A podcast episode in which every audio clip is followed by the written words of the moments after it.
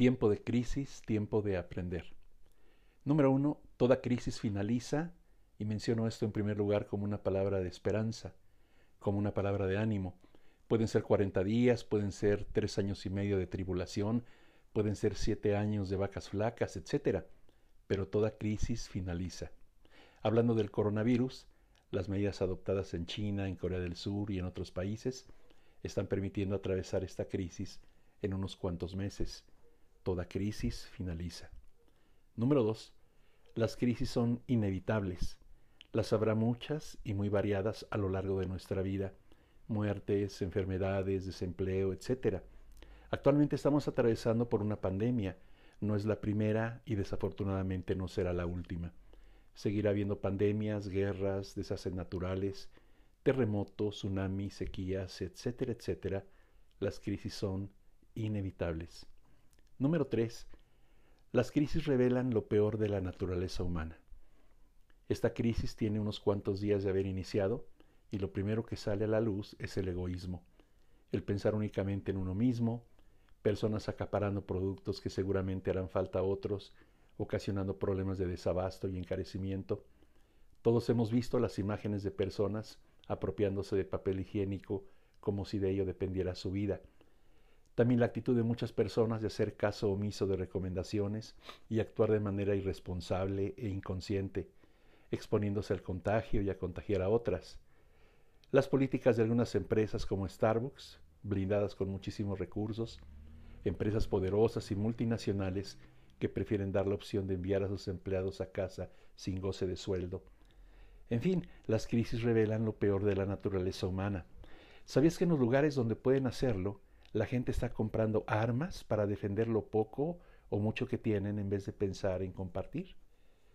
Las crisis revelan lo peor de la naturaleza humana. Pero en contraparte, y esta es la parte que más nos interesa, número cuatro, las crisis producen gente capaz de superarlas. Ellos son la respuesta al problema y son quienes harán una diferencia. Serán esas personas uno de los medios usados por Dios para ayudar para bendecir a otros y mostrar su mano de favor. Poco a poco la sociedad civil, la gente preocupada por hacer algo, comparte iniciativas prácticas, soluciones reales que pueden beneficiar a quienes tiene alrededor.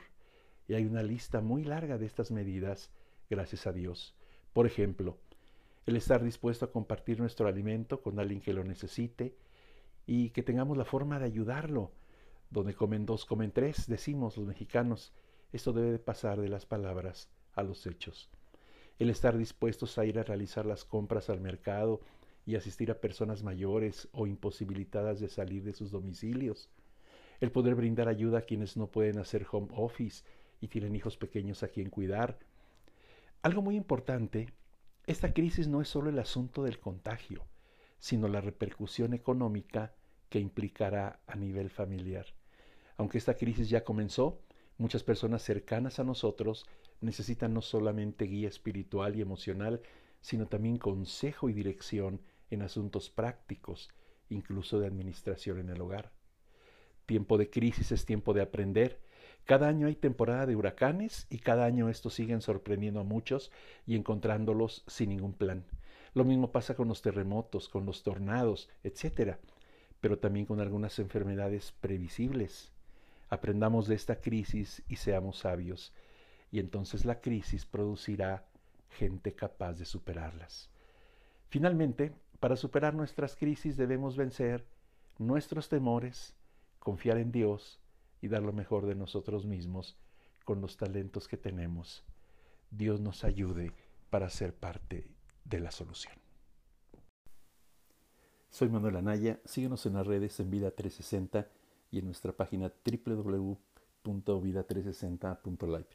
Si este podcast fue de tu agrado, por favor comparte. Bendiciones.